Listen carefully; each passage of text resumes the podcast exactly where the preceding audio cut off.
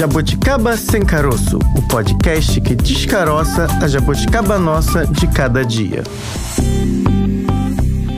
Olá, jabuticabas! Começa agora mais um Jabuticaba Sem Caroço, o podcast da Sputnik Brasil. Eu sou a Bárbara Pereira e sempre sempre, sempre, sempre ao meu lado, Francine Augusto. Olá, Francine, tudo bem? Tudo ótimo, mas a Bárbara contou uma inverdade. Estou na frente dela, não estou do lado. Só se for o lado esquerdo, no coração, Você Bárbara. está ao meu lado nessa caminhada, É Francine verdade. Augusto. Na caminhada de botar sempre o melhor programa para o nosso ouvinte Verdade, aqui. isso é No fato. Jabuticaba Sem Caroço, é fato. Estamos de mãos dadas aqui sempre para fazer esse podcast bombar mais do que já é bombado. É verdade. Vários assuntos aqui. Às terças, o que falamos? Terça-feira a gente sempre fala de política para você que está chegando agora, começando a acompanhar a gente aqui. O nosso assunto é sempre a política e nessa semana, claro, Tá quente, Bárbara? efervescendo, a gente não poderia deixar de falar do resultado das urnas. Domingo chegamos ao nome de Luiz Inácio Lula da Silva como novo presidente do Brasil, começa a exercer essa função em 2023, mas os trabalhos já estão aí, já está todo mundo mobilizado. Lula já recebeu ligações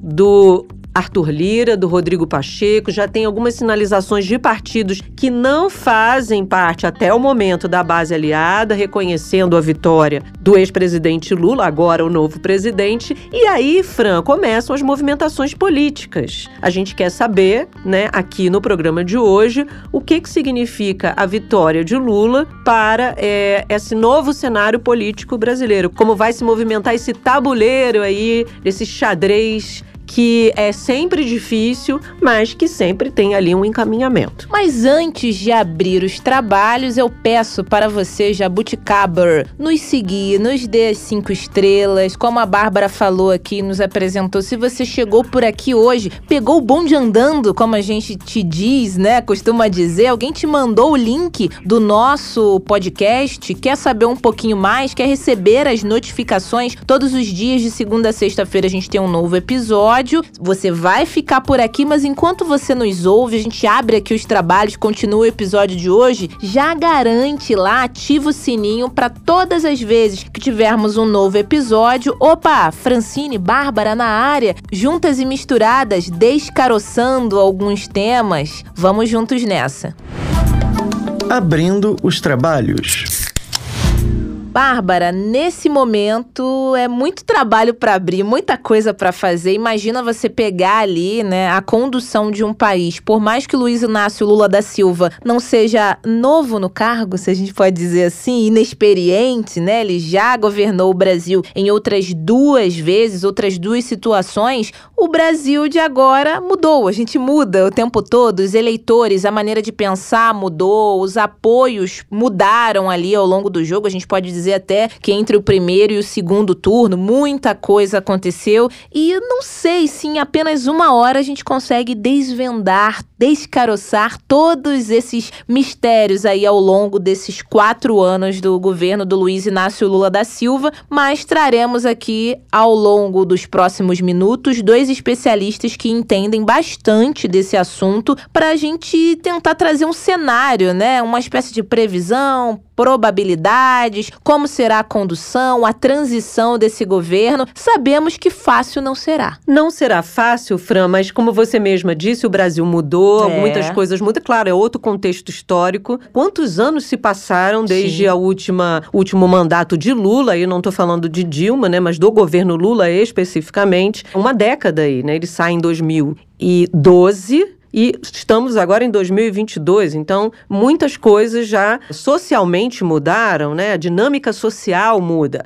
Agora, a pergunta que se faz é: a política muda tanto assim, né? É. As formas de mobilização, as formas de negociações e o comportamento político é diferente? Tenho certeza que os nossos entrevistados podem aí descaroçar isso pra gente com muita maestria, porque são dois mestres, né?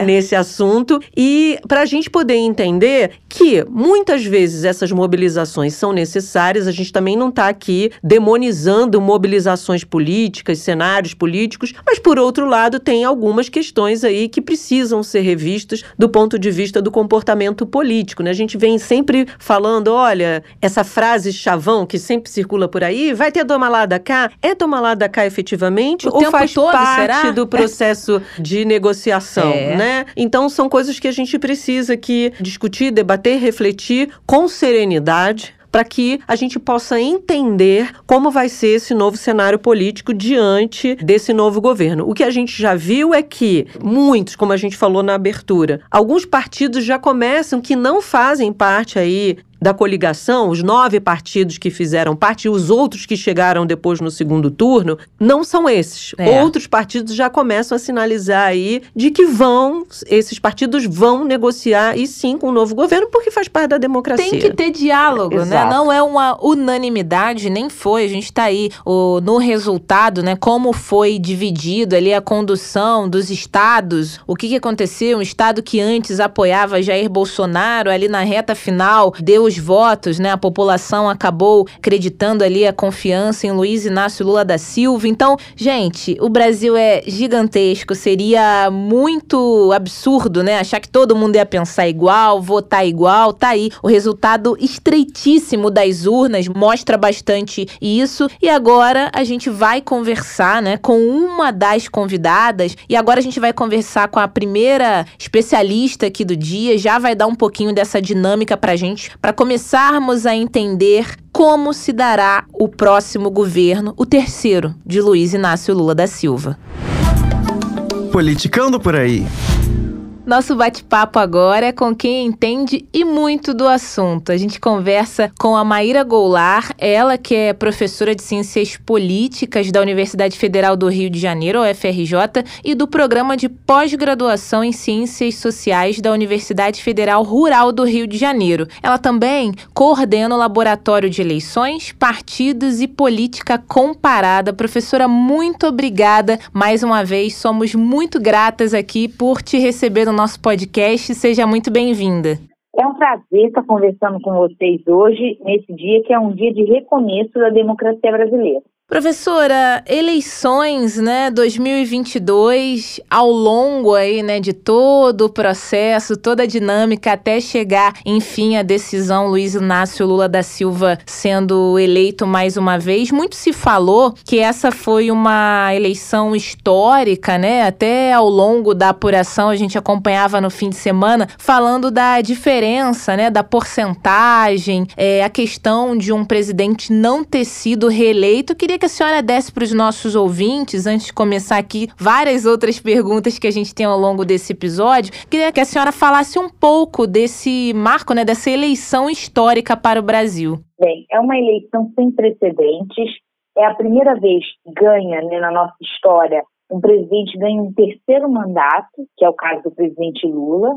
E também é a primeira vez na nossa história que um presidente incumbente, ou seja, no poder, não se reelege. Então é uma vitória dupla de Lula. Por um lado, ele venceu porque ele foi contemplado novamente com mais um mandato, ou seja, se reafirma como o maior líder político da nossa história recente, né? E também porque ele derrota um candidato que estava no poder e mais do que isso, né? Porque é comum candidatos no poder usarem a máquina pública a seu favor. Só que Bolsonaro inaugura um outro patamar para essa utilização da máquina pública para fins eleitorais. Ele faz isso de maneira muito mais intensa e muito mais descarada.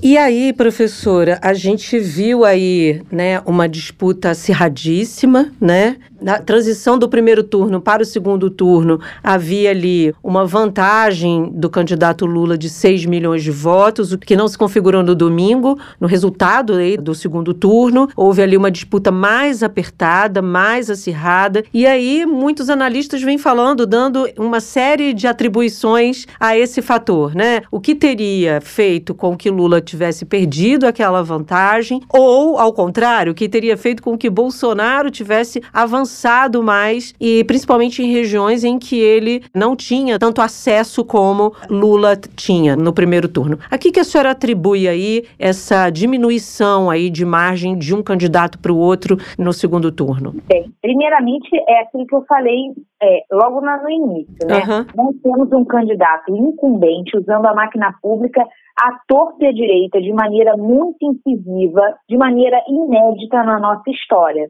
E isso faz com que ele tenha conseguido melhorar artificialmente a percepção do eleitorado sobre o governo e sobre a economia. Com essa maquiagem da situação econômica do país, ele conseguiu maquiar a avaliação do governo e, com isso, alavancar suas intenções de voto. Professora, e os pontos principais, né? São várias questões. Na sua análise, queria que a senhora falasse um pouco o que pode ter sido crucial, fundamental aí para que Lula fosse vitorioso, né? A gente pode falar talvez um pouco no desempenho, né, ao longo dos debates, os apoios e acordos ali com figuras importantes que até então não eram é, favoráveis, né, o posicionamento, as questões vinculadas ao partido Partido dos Trabalhadores ou o não desempenho de Bolsonaro em alguns pontos? O que a senhora pode trazer aí para gente do que poderia ter sido aí fundamental para essa vitória?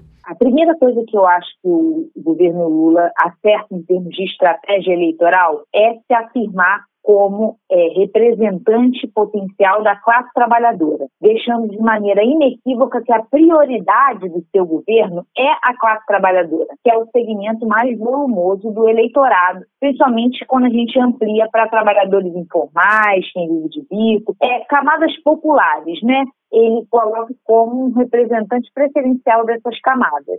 Isso garante né, uma certa. E a própria memória, ele faz isso de maneira articulada com a memória do seu governo, que foi um governo que melhorou a condição de vida dessas classes. Né? Então, ele consegue garantir um apoio eleitoral ao resgatar essa memória e também atualizá-la, né? Dizer que ele continua um representante inequívoco das classes populares, mesmo, e aí é a segunda estratégia que eu queria ressaltar, mesmo se apresentando como candidato não apenas de um partido, mas de uma frente ampla de partidos em defesa da democracia.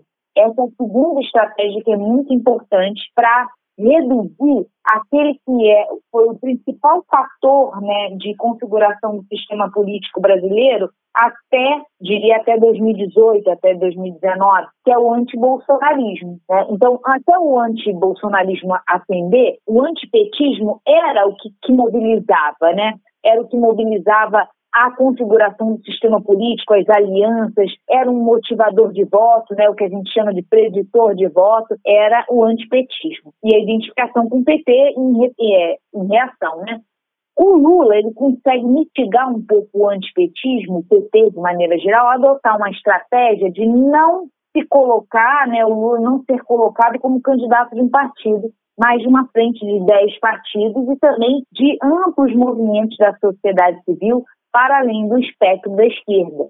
Porém, ele faz isso sem diluir o conteúdo ideológico do seu programa de governo, ou seja, ele não faz estelionato eleitoral ou não faz é, não, não, se apresenta de maneira diferente, mitiga o conteúdo ideológico do seu programa. É um programa inequivocamente de esquerda, com compromisso com as classes populares, e ele reafirmou isso sempre. A terceira estratégia que eu quero salientar, em termos de é, eleição propriamente dita, ela foi adotada agora na reta final, que foi a estratégia de conter sangrias segmentos sociais em que Bolsonaro tinha é, precedência, ou seja, tinha mais intenção de voto que Lula. Seja entre os evangélicos, aí vem a carta aos evangélicos, seja em São Paulo, né, com uma atuação muito contundente do PT em São Paulo, que conseguiu reduzir a expectativa, que era de mais de 15 milhões de votos para Jair Bolsonaro, e ela resultou, esperava-se uma distância de 15 pontos percentuais, e foi de 10 pontos percentuais, né? Então, é, o PT consegue conter uma sangria nesses segmentos em que Bolsonaro era muito bem votado. E em Minas Gerais, o que, que a senhora acha que aconteceu? Porque apesar de toda a atuação do Zema ali, né, do governador Zema, não teve aí o êxito que se esperava em relação ao Bolsonaro, de ultrapassar, enfim, embora tenha sido uma diferença muito pequena, mas eles esperavam ter uma reviravolta ali de fato, né? É, o Zema sai perdedor dessas eleições? O Zema, eu acho que, olha só, eu comentei isso antes das eleições. O Zema é uma figura local boa parte da identidade política dele é uma identidade política que se reivindica mineiro, mineirice, né? Então ele quer se dirigir para falar de questões locais, ele se reivindica assim, né? Então essa extrapolação dele para âmbitos nacionais, para esse debate mais nacionalizado, polarizado, eu acho que isso não é muito a seara dele. Então eu acredito que quando ele voltasse a, a a se manter né, na sua estratégia mais regular, que é falar para dentro, lidar de questões locais, estaduais, ele vai reverter esse desgaste que ele teve em apoiar Jair Bolsonaro. E os apoiadores, né? Quem até então estava ao lado do então presidente. A senhora acredita que com essa virada ou com essa vitória de Lula, a tendência é que alguns acabem considerando isso? A gente fala até em relação aos governadores eleitos prefeitos, deputados, acabem mudando um pouco ali essa rivalidade com o PT? Eu acho que sim. Eu acho que muitos desses políticos estão sendo agora tipificados como sendo de direita, até mesmo de extrema direita, eles na verdade são políticos fisiológicos, né? Que são aqueles que estão ali em troca de cargos e de recursos para poderem ser levados para os seus redutos eleitorais. E com isso, né, contemplar aquela base territorial que ele construiu, ele, a sua família, o seu grupo político, são aqueles que são os caudilhos locais, aquelas lideranças políticas locais. E esse tipo de liderança, ele está é, muito mais interessado em estar próximo do poder, estar próximo daquele que tem a caneta, de que pode, que tem acesso aos recursos, às indicações, do que fazer uma política propriamente ideológica. Então, eu acho que esse problema de atrair boa parte desse Congresso conservador, não é que as pessoas não sejam conservadoras em seus costumes, mas porque elas têm uma prioridade, e a prioridade é se manter no poder. É isso que a gente chama desses candidatos fisiológicos. E eles vão ser atraídos para o PT, para esse governo, para essa governança, assim que ela começar. Uhum. Bom, a votação mostrou também um bolsonarismo forte, né? Bolsonaro teve um, um, número expressivo de votos, mais de 58 milhões de votos. O que, que isso significa para o bolsonarismo? Significa que ele vai se manter ativo, atuante no país? Vai se manter muito atuante no país, se cristaliza como uma força política, uma força política minoritária, que não corresponde a essa totalidade de votos que Jair Bolsonaro consegue amealhar, porque, como a gente disse antes, né, o antipetismo é um aglutinador de votos que não são propriamente bolsonaristas, mas que acabam é, votando em Bolsonaro pelo antipetismo, mas há, uma, há um, grupo muito grande na sociedade, que é quase um quarto da população, de 25% a 30%, que está é, tá contaminado por esse extremismo de direita.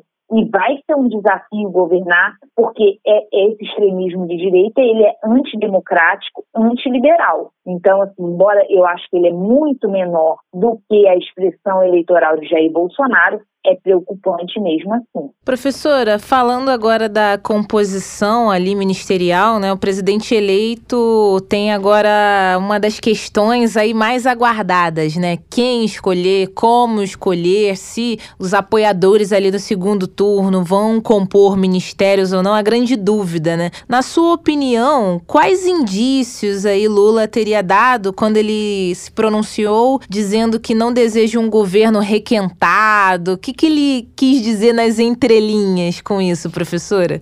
Ele quis dizer que ele vai ter que se abrir a essas novas lideranças que emergem é, a partir de um imperativo que é dialogar com classes populares que é, encontram numa linguagem conservadora sobre família, sobre segurança pública, uma proteção, ainda que muitas vezes uma proteção não ideal para suas condições de vida. Então, é, o Lula tem esse desafio de dialogar com esses segmentos. E, para isso, ele vai precisar de novas lideranças que tenham afinidade nesse diálogo, que construíram nesse diálogo, como é o caso da Simone Tebet, que é uma mulher que dialoga muito bem com esse espectro conservador, mas que também tem um horizonte possível de interação com o campo progressista. Uhum. Qual a senhora acha que é, vai ser o lugar dela né, nesse próximo governo? Olha, eu acho que vai ser um lugar que ela quiser, né? Dentro de um, um limite da razoabilidade, eu acho que o PT pode estar disposto a entregar o ministério que ela desejar. Uhum. Agora, muito vem sendo dito de que o governo Lula, o próximo governo Lula, vai ter muita dificuldade de dialogar com o Congresso, principalmente com a Câmara, tendo ali um centrão muito forte. Como é que a senhora vê essa questão? É, vai ser de fato tão difícil assim como estão dizendo? Como eu é, falei antes, né, esse, esse, eu acredito muito nessa força centrípeta do governo é, federal, do Executivo Nacional, do presidente da República e do seu controle sobre um conjunto muito grande de cargos e orçamentos. É claro que isso está diminuído num horizonte de orçamento impositivo, mas ainda é muito grande. E por, e por eu acreditar que boa parte do Congresso Nacional é ideologista, eu acho que a governabilidade vai se dar mediante o estabelecimento de um sistema de troca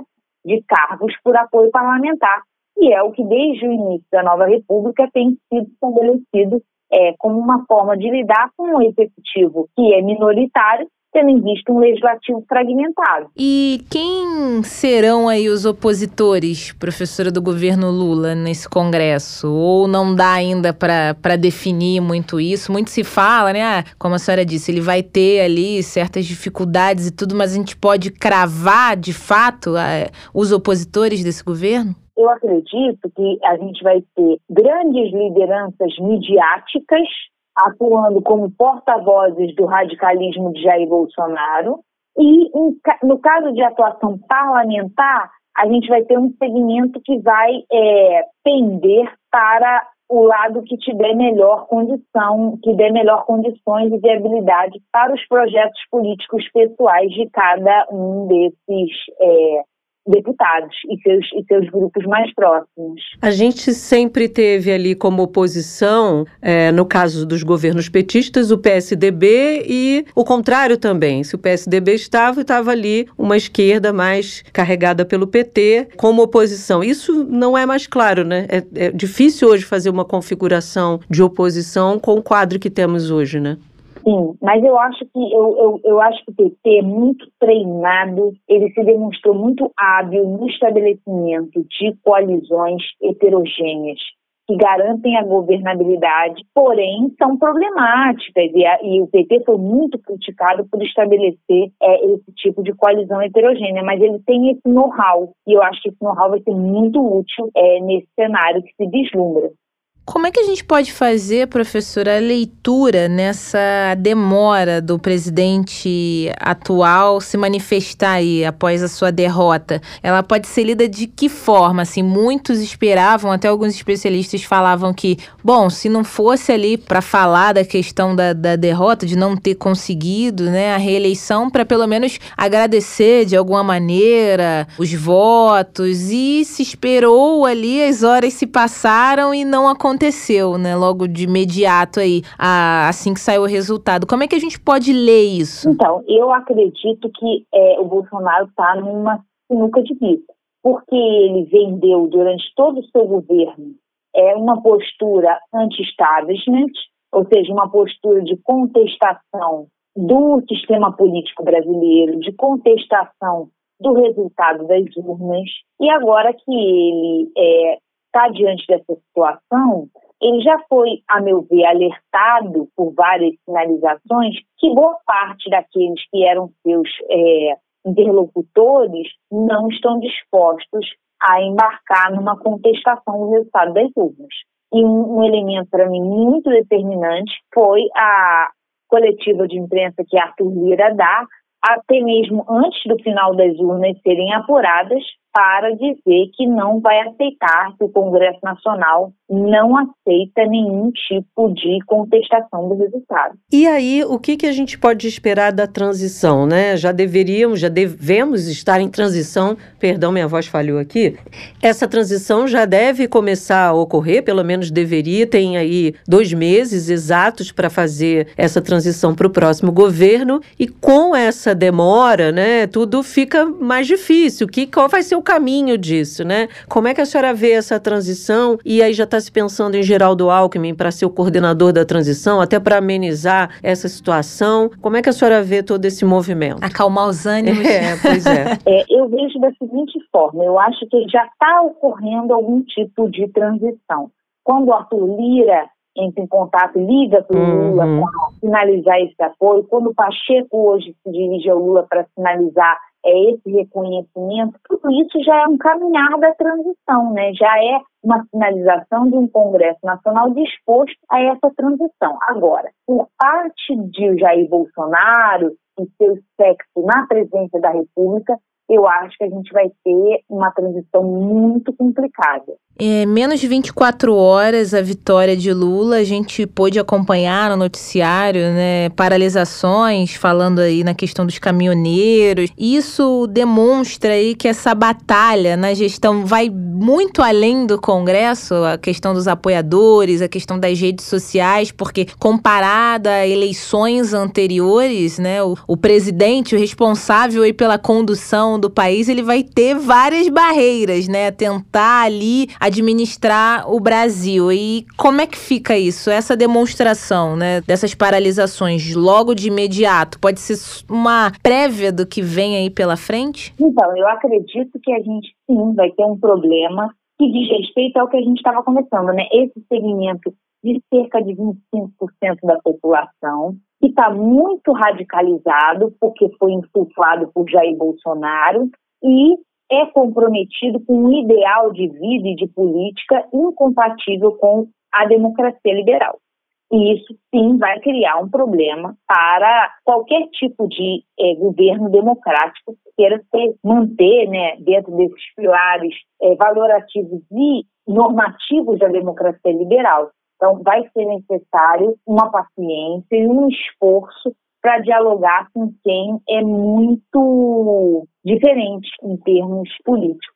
A senhora falou aí no comecinho que esse antipetismo, ele é claro, não é necessariamente colado ao bolsonarismo, ele atravessa outras denominações aí, outras preferências políticas, digamos assim. Mas a senhora acha que ele neste domingo ele operou também fortemente, porque a gente olhando aí as análises, muito se fala que o país ainda está polarizado, ainda temos lá o antipetismo e o antibolsonarismo. É só isso, ou só isso, é muita coisa, mas é, são só essas duas questões que estão em jogo, de fato? Certamente tem muito mais camadas. Essa divisão do mundo entre dois grupos só, isso aí é uma redução muito operacionalizada né, pelos populismos de direita, que acabam fazendo essa leitura maniqueísta, né, divide o mundo bem contra o mal, como se fossem grupos homogêneos.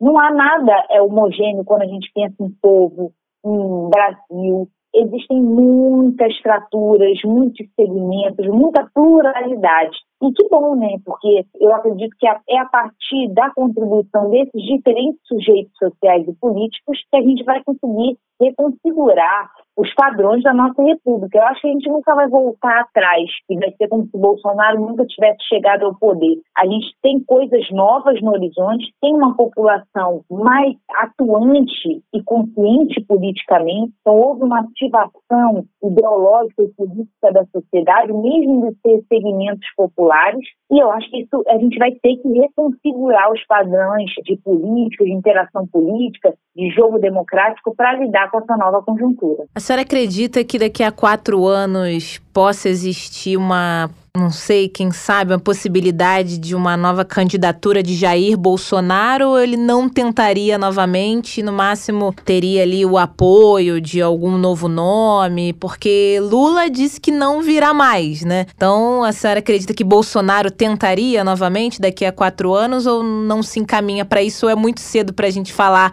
daqui a quatro anos disso? Eu acho que é muito cedo para falar, mas eu acredito seriamente, acredito, acho que isso a gente pode falar até com uma certa certeza, que Bolsonaro vai continuar sendo um player político no horizonte nacional. Né? Então, se ele vai vir para presidente, se ele vai vir para outro cargo, não se sabe ainda, não se sabe a viabilidade disso e tudo mais. Mas se ele vai continuar sendo um player, eu acho que isso é inequívoco. Mas é, a pergunta que eu acho que muita gente se faz é: terá fôlego para isso, né? Diante de essa perda, que é inédita, a senhora mesmo apontou isso, um primeiro presidente aí da nova república que perde uma reeleição e com tudo que pode vir depois, né? Em relação a esse, o que foi o mandato de Jair Bolsonaro, né? Ele teria esse fôlego para ser ainda um player? Um player, com certeza. Uhum. Alguém que tenha uma relação tão próxima, né? E ferramentas manipulação de redes, ferramentas comunicacionais para falar com um segmento que é um quarto do eleitorado, com certeza vai se manter um player no horizonte político. Se ele vai ser um player para uma candidatura presidencial, é uma outra história. Uhum. Tem que ver quais outros players vão se apresentar, porque ninguém joga sozinho, né? Tem que jogar com o resto do time. E o time hoje está mostrando que, pelo menos o que a gente tem lido, mãos já estão se soltando, né, professora? Porque se ele tinha aí a ideia de que ele teria o apoio, esse apoio hoje já está indo embora, né? Ele está vendo ali os seus até então aliados aceitando, óbvio, porque tem que aceitar o resultado das urnas e também é, não saindo muito em defesa de Bolsonaro e seu governo, né? Perfeito, já estão soltando a mão e eu acho que isso aí é só o início de um soltar de mãos que vai ser muito mais contundente e novas figuras estão surgindo. Você tem a Damares surgindo com muita força, e até a eleição, muitas outras figuras vão querer ser porta-vozes desse sentimento conservador, dessas opiniões conservadoras disseminadas na sociedade. E mesmo do antipetismo. Né? Você tem uma disputa aí aberta. Bolsonaro levou na última vez a disputa por quem vai ser o porta-voz do antipetismo. Se ele uhum. vai continuar levando à frente nessa disputa, não, ninguém sabe. Verdade. Agora o que todos falam, né, e, e, torcem é que, e até que era falado em determinado momento, independentemente de quem sair aí vencedor, o importante é que saibam, né, conduzir bem a gestão do Brasil, o presidente fosse Jair Bolsonaro ou Lula, é, mesmo não concordando com a gestão do Lula, eu quero bem do meu país. Esse é o discurso de alguns. Assim como, mesmo não concordando com a gestão de Bolsonaro, eu quero melhor. A senhora acredita que Lula, ao longo aí do seu governo, vai trabalhar bastante para tentar mudar essa chave e essa rivalidade justamente dessa polaridade? Não, eu queria o Bolsonaro e ponto, não importa o que Lula fizer, eu não vou concordar, porque tem um pouco desse sentimento também, né, dos brasileiros que não queriam a vitória de Lula. Sim, eu acho que dentro desse segmento mais radicalizado, vamos ter problemas sim, porque o antipetismo está combinado com esse maniqueísmo que vai dificultar muito a convivência num ambiente democrático. A senhora acha que vai ser possível reinventar aí essa roda em relação ao antipetismo? Porque, como a senhora mesma disse, há muita construção de narrativas. Essa é uma expressão do momento, né? Há muita é, construção de narrativas para todos os lados. E como é que fica essa construção em relação ao antipetismo, né? É possível, vai ser possível reconstruir uma outra narrativa em relação a um governo petista, mesmo que não seja tão petista agora, como a senhora mesma apontou, né? Vem aí com associado a outros, se eu não me engano, são 10 partidos, né? A senhora acredita que isso vai ser possível ou ainda vai ser um campo muito minado? Então, eu acredito que com a emergência do antibolsonarismo, o antipetismo vai passar a conviver com uma segunda força que vai aglutinar segmentos que não necessariamente são petistas, mas que muitas vezes vão preferir dialogar com o PT do que abrir frente para o bolsonarismo. Hum, então, isso sim. pode até facilitar o trânsito do PT. Bom, professora Maíra Goulart, muito obrigada, viu, mais uma vez pela sua participação aqui no Jabuticaba Sem Caroço. Olha, eu que agradeço. Quero dizer que é um prazer estar aqui falando com vocês nesse dia histórico, porque a vitória obtida não é uma vitória é, usual. A fazer a democracia prevalecer sobre o fascismo, sobre um governo de extrema direita que usa a máquina pública de maneira irrazoável é um grande feito e a gente tem que comemorar. Obrigada, professora, mais uma vez. Tchau, tchau. Até a próxima, viu? Até a próxima. Tchau, tchau. Francine, a gente ouviu a cientista política Maíra Goulart, da UFRJ, mas esse é um cenário que é importante a gente ouvir outros pesquisadores desse campo político, do campo político. É muita coisa para pensar, pois Bárbara. É, pois é, porque são vários olhares, vários ângulos para a gente poder entender de fato esse novo cenário que se apresenta aí no Brasil. Por isso, a gente chamou um outro cientista, um cientista político também bastante experiente aí, que já observa o cenário político há muitos anos, a gente pode dizer décadas, ele é. diz isso na própria entrevista, para a gente poder fazer um, as nossas reflexões sobre o que vem por aí. Direto do Palanque. A nossa conversa agora é com Paulo Bahia, cientista político, frequentador do Jabuticaba Sem Caroço. Gente, eu sou fã. Eu sou fã também. A gente gosta muito da sua participação aqui, professor. Muito obrigada, viu? Obrigado, Bárbara. Obrigado, Francine. Obrigado, amigos que estão sempre prestigiando a todos nós com carinho e audiência. Professor, tivemos aí o resultado né, do segundo turno das eleições aí para presidente e para governadores, mas hoje a gente vai focar aqui na eleição presidencial. Qual é o balanço que o senhor faz desse resultado? Foi um resultado que a gente já sabe, acirrado, com o candidato Luiz Inácio Lula da Silva ganhando com 2 milhões de votos, quando o primeiro turno apontava que esse número poderia ser um pouco maior? Qual é a análise que o senhor faz desse acirramento aí na reta final? Na verdade, Bárbara Francini, o segundo turno refletiu a campanha, a pré-campanha, que foi muito longa. Nós começamos uma pré-campanha para presidente da República lá atrás,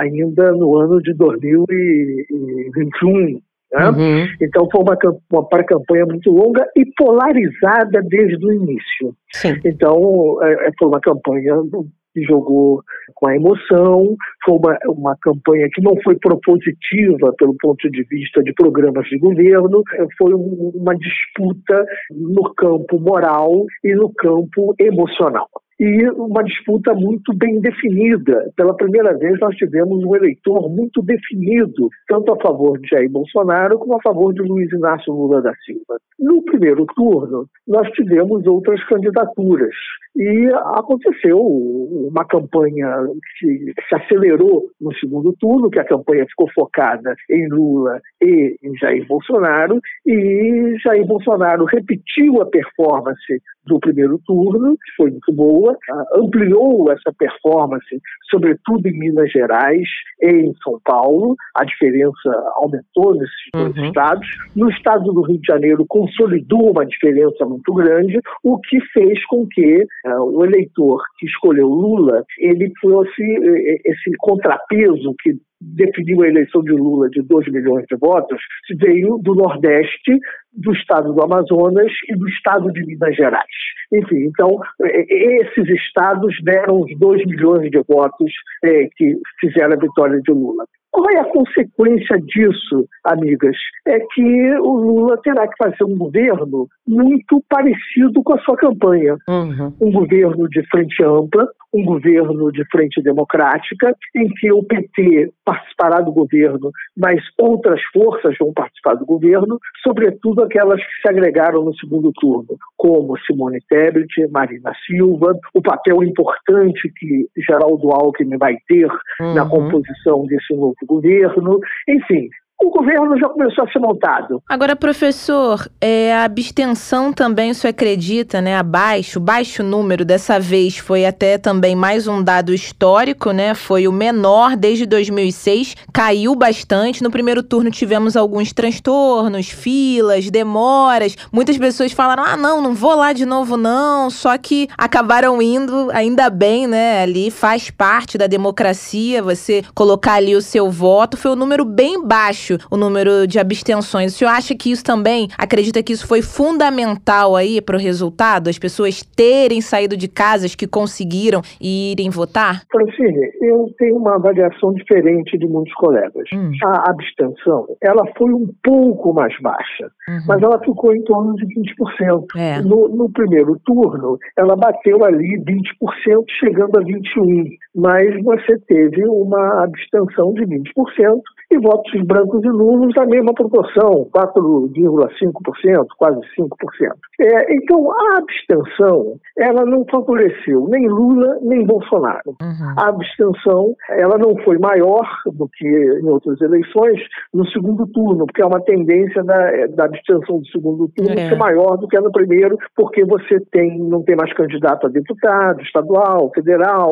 Ah, nesse caso, muitos candidatos a governador já, já, já, já tinham sido decididos no primeiro turno, o governo do Estado. Portanto, uma motivação mais imediata de votar não existia para o segundo turno. Aí a campanha contra a abstenção feita, sobretudo com a campanha do Lula, teve o resultado de não aumentar essa abstenção para 22% ou 23%.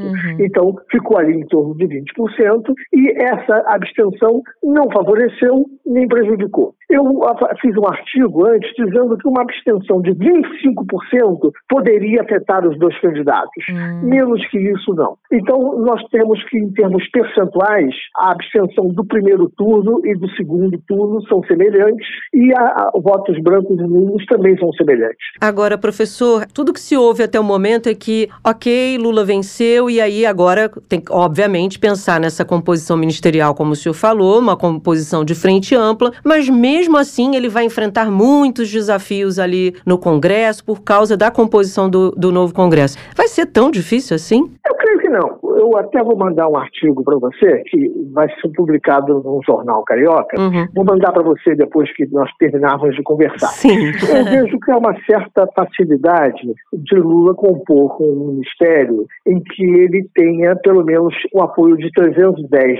deputados e o apoio de 56 senadores. Mas o Ministério de Lula tem que ser mais amplo que isso. Não tem que ser focado exclusivamente na Câmara dos Deputados e no Senado. Ele vai conseguir fazer isso. Ele tem que também ter um ministério que incorpore setores da sociedade civil para dar consistência ao seu governo, tanto setores micro como setores macros da sociedade civil. Então, os setores financeiros, os setores empresariais, os movimentos sociais, e Lula consegue fazer isso como ele já conseguiu no primeiro governo. Então, é, eu estou baseando muito na linha do pronunciamento que ele fez no dia 30 à noite uhum. ao agradecer os votos. Ele ali já desenhou o ministério que ele vai fazer. Então, quando as pessoas falam do, da Câmara dos Deputados e do, do Senado, ele vai ter uma oposição forte na Câmara dos Deputados e no Senado, mas ele compõe maioria com um ministério que atenda a 310 deputados e a 56 senadores. E o não pronunciamento, né, o silêncio do atual presidente do país, como é que o senhor analisa é, nenhum agradecimento, né? Muitos chegaram a falar isso, que ele nem agradeceu a quantidade de votos, foi uma quantidade expressiva e enquanto Lula ali em horas depois ali, logo na sequência do resultado, já se manifestou, se pronunciou pelo menos duas vezes e o atual presidente não. Como é que o senhor vê isso? Eu vejo como algo que não é bom num sistema democrático, num regime democrático, numa eleição. Mas o Bolsonaro não me surpreende. O Bolsonaro ele se pronunciaria se vencesse. Como ele não venceu, ele está em silêncio. O que eu até acho bom, não acho ruim não ele ficar em silêncio. Eu acharia ruim se ele contestasse a eleição. O vice-presidente da República já se manifestou, o Hamilton Mourão, Sim. o presidente da Câmara dos Deputados já se pronunciou e o presidente do Senado também já se pronunciou. Então isso, eu, pelo ponto de vista institucional, é muito importante. Eu vejo com uma certa ingratidão do Bolsonaro, de Jair Bolsonaro, com 50 milhões de eleitores. Eleitores que estão tristes, que estão depressivos em função da derrota. 50 milhões de eleitores é muita coisa. Sim. Bolsonaro deixou de vencer a eleição por 2 milhões de votos. Bolsonaro continua sendo um líder popular importante no país pela quantidade de adeptos que tem. Portanto, eu considero uma injustiça para quem foi fiel a Bolsonaro não receber um agradecimento até agora. O senhor falou aí da oposição, muito se fala que, por exemplo, o, o, o partido que tem uma bancada forte ali, que é o PL, poderia ser um opositor, mas PL já foi, né? Já fez composição Olha, em outros governos. A oposição. Pois a é, quem vai ser oposição?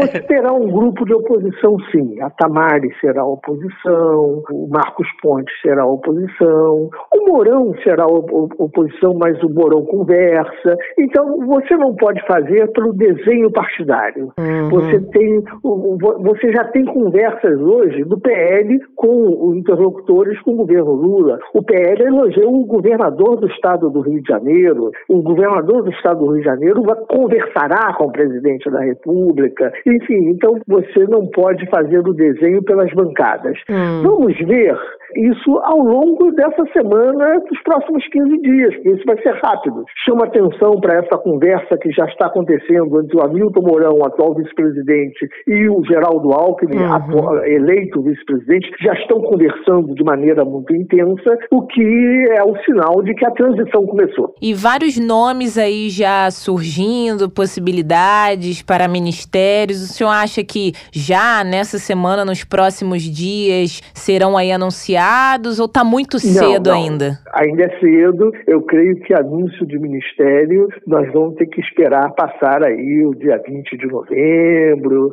Tem que esperar um pouquinho mais, porque é o tempo de amadurecer conversas, enfim. Então a definição de nomes deve ficar entre o dia 20 de novembro e o dia 1 de dezembro. Até para que os escolhidos também possam montar suas equipes. É. Como é que o senhor acha que vai ser essa composição ministerial? Pelo menos a gente não tem. Eu sei que cientista político não tem bola de cristal. mas eles sabem muito. Paulo Bahia mas sabe muito. A gente entende um pouco do comportamento eleitoral.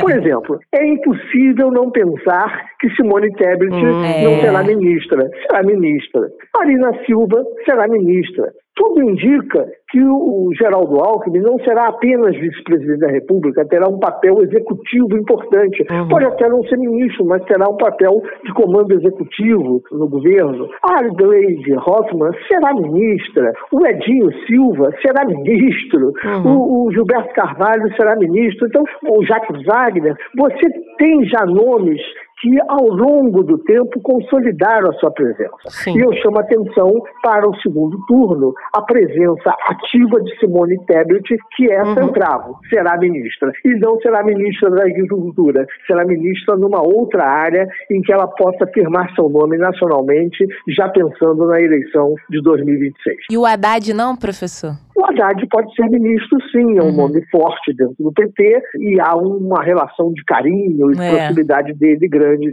Então, o, o, Fernando Haddad também é um nome que não se descarta para o ministério. Tudo indica também que a Simone Tebet, exatamente como o senhor falou, não gostaria de ir para o Ministério da Agricultura, né? Como se espera, meio obviamente, ah, por ela ser de um estado que tem ali uma forte atuação da agricultura, ela iria para lá. Ela gostaria muito, pelo que a gente já leu até agora, agora de ir para o Ministério da Educação. O senhor acha que essa é uma possibilidade? Porque em todos os governos do PT, né, quem ocupou a pasta foi alguém com um nome forte ali dentro do partido. O senhor acha essa pois uma é. possibilidade? Olha, possibilidade da política sempre existe, uhum. mas não significa que a nossa vontade e desejo se realizem. Eu creio que Simone terá um ministério muito forte e que não será o da agricultura, mas não creio que será o da educação. Uhum. Pela minha bola de cristal aqui, existe a governadora do, do Ceará que tem um nome Sim. forte para ocupar a pasta e é muito ligado ao PT. E que tem um trabalho, o Ceará tem um trabalho gigantesco.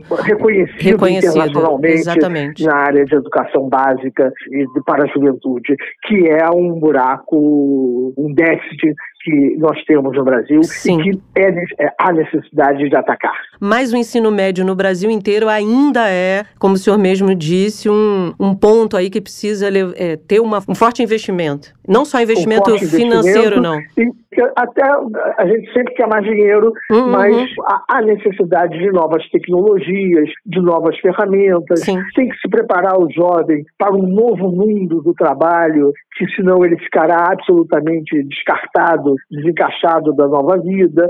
Tem que preparar os professores para esse novo mundo. Uhum. Nesse sentido, a pandemia alertou bastante o que, é que tem que ser feito. Professor, a gente vem acompanhando né, essa situação de paralisações, bloqueios de estradas, rodovias, teriam ali apoiadores né, de Bolsonaro contrários à decisão. O senhor acredita que isso vai se estender ainda por um bom tempo? Olha, eu acredito que com a decisão do Supremo Tribunal Federal essa madrugada, referendando a decisão do Alexandre de Moraes, a Polícia Rodoviária Federal, a Polícia Federal e todas as PMs e guardas municipais vão agir nos 20, nas 27 unidades da federação e os bloqueios serão desfeitos ao longo do dia de hoje e de amanhã. Então, é, é a maioria no Supremo foi formada no, nos primeiros minutos do dia de hoje, terça-feira, e já está valendo. E eu acredito que os comandantes das polícias militares dos 26 estados e do Distrito Federal, junto com a Polícia Rodoviária Federal, vão desfazer esses bloqueios que se espalham pelo Brasil todo de apoiadores de Jair Bolsonaro. O que eu acho importante é que eles não estão tendo apoio da Confederação Nacional dos Transportes, eles não estão tendo apoio de outras personalidades políticas vinculadas ao presidente da República e também não se ouviu nada do presidente da República atual, Jair Bolsonaro, em apoio a esses bloqueios. Então, eu, eu junto esse silêncio que existe, junto com a decisão do Supremo, que vai agilizar a ação das forças de segurança em todo o Brasil. A expectativa desse grupo, é, quando a gente observa de longe, é que isso teria uma adesão, poderia ter uma adesão da sociedade, parte dessa parte da sociedade, para um movimento maior, até ali contrário, obviamente, ao resultado. O senhor acha que isso tem adesão? Porque. É... Olha, existe. São 59 milhões de votos que o Bolsonaro tem. Uhum. Esses 59 milhões de votos estão tristes e, em alguns lugares, estão depressivos sobretudo em, estados como Rio de Janeiro, São Paulo, Santa Catarina, Rio Grande do Sul, estados da região norte, como Roraima, Roraima, Rondônia, Acre, enfim. Então você tem um, um descontentamento. Até agora, não me pareceu que esse movimento dos caminhoneiros vai contagiar outros segmentos. Hum. Vamos ver o, o, longo do dia de hoje, terça-feira, vamos ver o que, que acontece nesse dia primeiro, tá? E vamos ver o que acontece amanhã, que é feriado nacional. As ações do dia 31, que o senhor é, comenta aí, que foram graves ali, né? De algumas operações aí, supostamente para avaliação de pneus e carros, e hoje a Polícia Federal ali, pelo que tudo indica, alguns vídeos, inclusive, que estão circulando de policiais ali que não estariam fazendo o que deveria ser feito, né? Impedir que esses manifestantes é, bloqueassem estradas, porque você está aí impedindo o direito de ir vir, você não tem só pessoas circulando, além do que é normal, mas você tem ambulâncias que pessoas precisam circular, enfim, você está aí criando uma série de consequências graves, como a Francine já apontou. Em quem que a Polícia Federal, Rodoviária Federal está se apoiando para manter esse posicionamento aparentemente favorável a, essa, a Olha, esses grupos? Esse posicionamento aparentemente favorável tem o apoio do ministro da Justiça. Entretanto, vamos em duas etapas.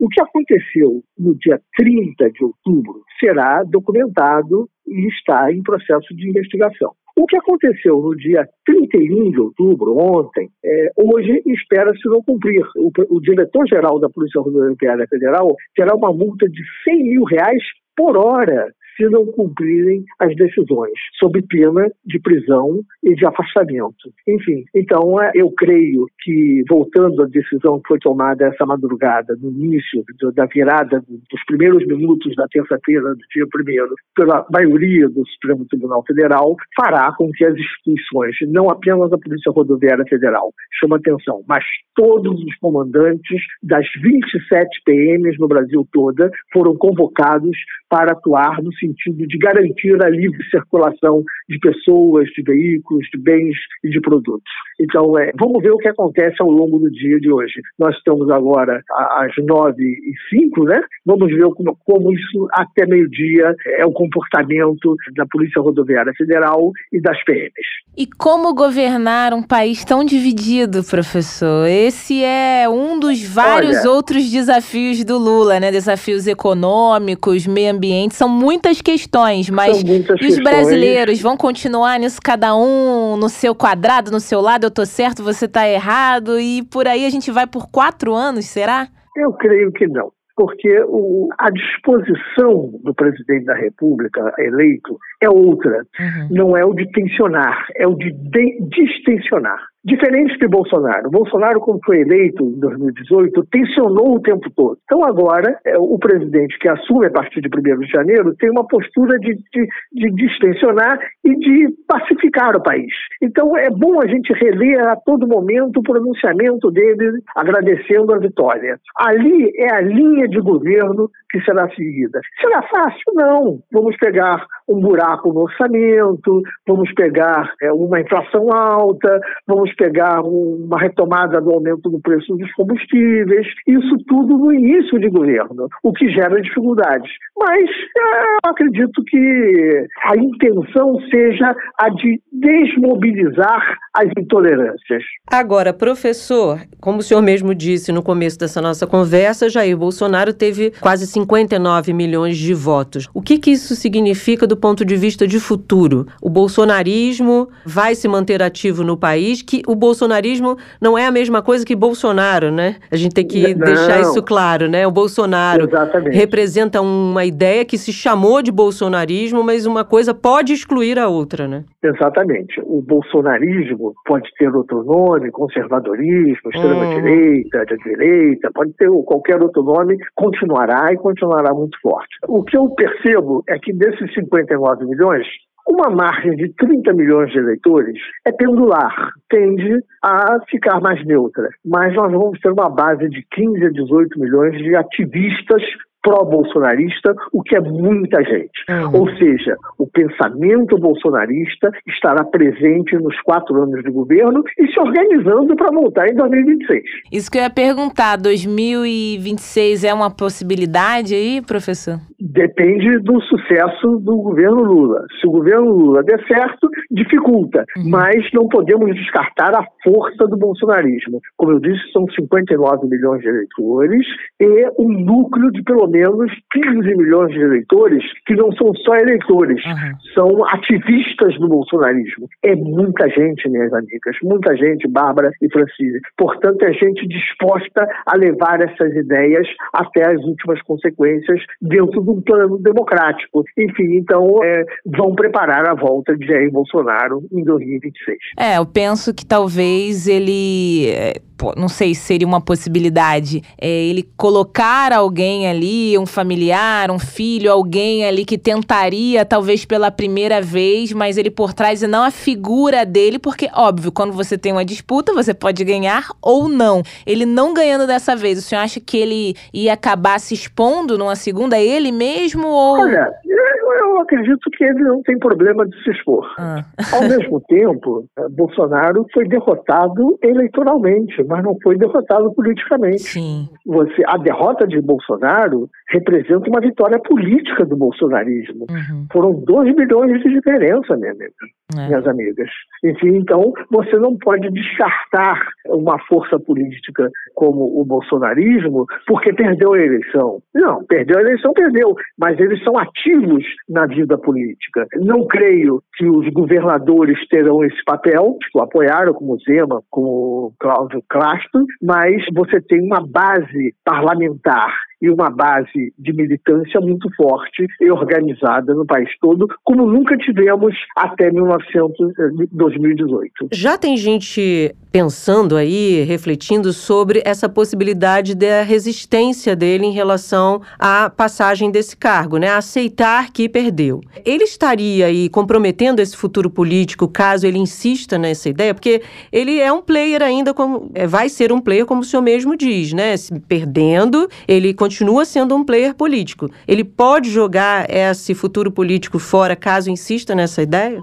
Não, porque isso é o que o eleitor dele espera. Hum. O eleitor dele quer que ele não aceite o Lula, que ele não esteja lá para passar a faixa. Já existe conversa dele viajar para a Europa ou para os Estados Unidos e ficar o, o vice Hamilton Mourão assumir como presidente interino e o vice Hamilton Mourão passar a faixa. Eu não creio efetivamente na generosidade de Jair Bolsonaro. Essa é uma das características de Jair Bolsonaro desde que eu conheci 1992 como candidato a vereador na cidade do Rio de Janeiro. Professor, o que é bom modéstia à parte, né? Sua presença, não tô falando que o nosso programa é maravilhoso, a gente até acha que é, sabe? Mas o que é bom dura pouco. Muito obrigada mais uma vez pela sua participação aqui no nosso podcast. Espero que o senhor volte mais vezes, viu? Francine, muito obrigado. Bárbara, muito obrigado. Vou voltar sim. Eba, obrigada, viu? Até a próxima, tá viu? Bom, até a próxima pra vocês duas. Sucesso e paz. Tchau, tchau, tchau. Adorei, Bárbara, mais uma vez a participação da Maíra Goulart, também do Paulo Bahia. Abrimos aqui a porta do Jabuticaba Sem Caroço, porta escancarada sempre para professores excelentes como eles que nos auxiliam aqui nos nossos programas para a gente conduzir de alguma maneira, trazer reflexões para o nosso ouvinte Jabuticaber. Com certeza é um assunto. Política tem que ser descaroçada diariamente. Todos os dias é possível? Talvez não, mas mas às terças, pelo menos aqui, a gente garante para você ouvinte. A gente espera que você tenha gostado de mais esse episódio, feito com muito zelo, dedicação, carinho. Trabalho, São muitos nomes. Com muito trabalho. Amanhã a gente volta com mais um tema quente. Feriado, não vou no trabalhar feriado. não. Vai sim. Então tá bom. Vai sim, porque é mais um dia pro FGTS. Amanhã a gente volta no feriado, porque somos trabalhadoras, né? E a gente vai deixar um episódio pronto prontíssimo. Para o nosso ouvinte Jabuticaba, um episódio quente de algo que tá rolando por aqui. Não vamos dar spoiler. É segredo? É segredo. Não conta pra ninguém? Não conta pra ninguém. Tipo Igual, carnaval, tipo né? Tipo o samba da Unidos da Tijuca de 2000 e alguma coisa, que eu não vou lembrar agora qual é a data, mas é segredo, não conta a ninguém, que amanhã a gente vem com um tema quente. Não perde não, estaremos aqui, Francine Augusto e eu, descaroçando mais uma jabuticaba para você. Até amanhã. Bom feriado! Jabuticaba Sem Caroço, o podcast que descaroça a jabuticaba nossa de cada dia.